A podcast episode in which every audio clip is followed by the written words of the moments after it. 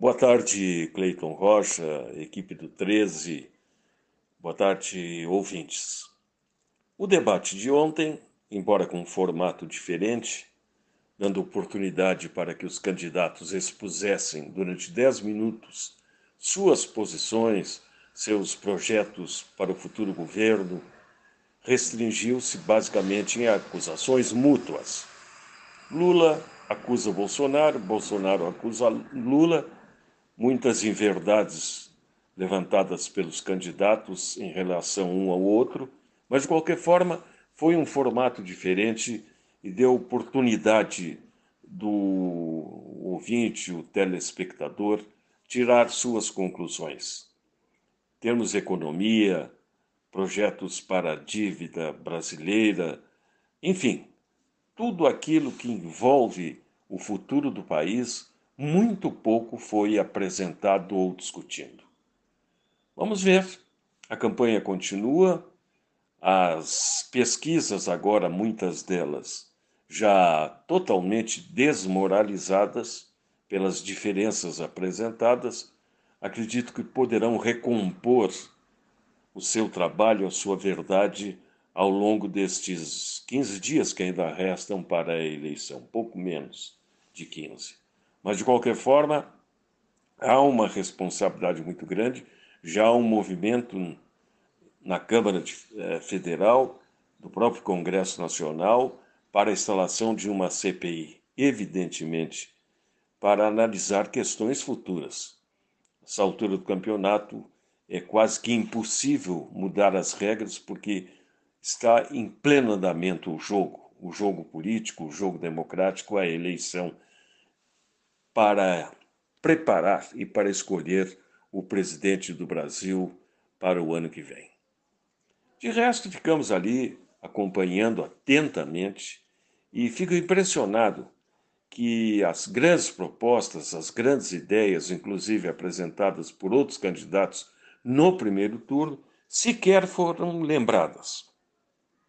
Muito mais, e vejam, senhores, muito mais a preocupação dos candidatos de um tentar desfazer o outro, ou o outro tentar desfazer o um, vice-versa. Mas isso é muito ruim para o processo.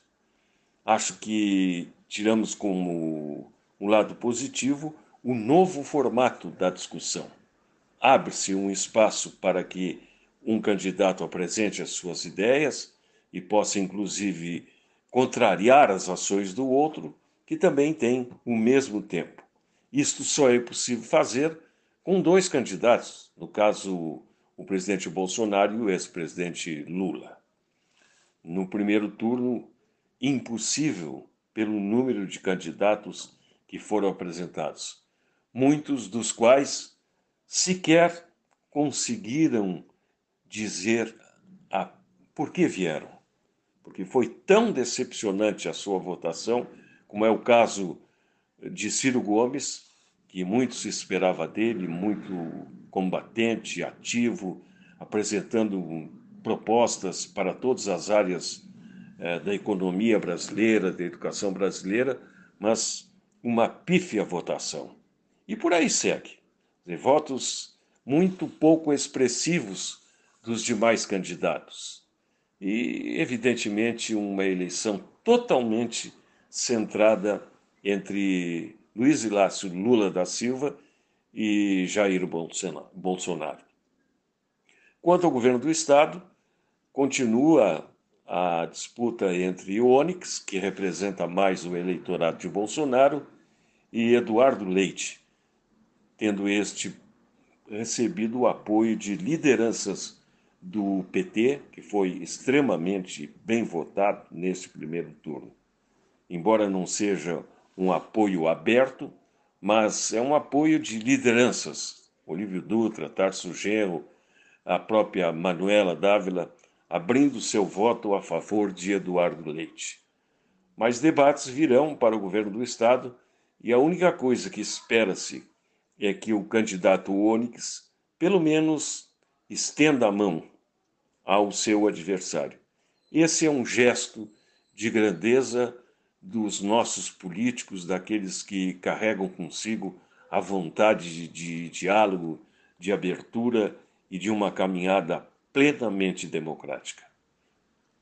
O segundo turno está parelho, pelo menos os dados últimos publicados.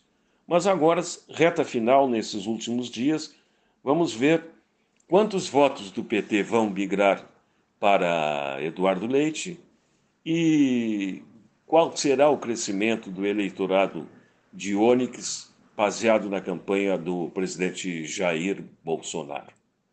Boa tarde.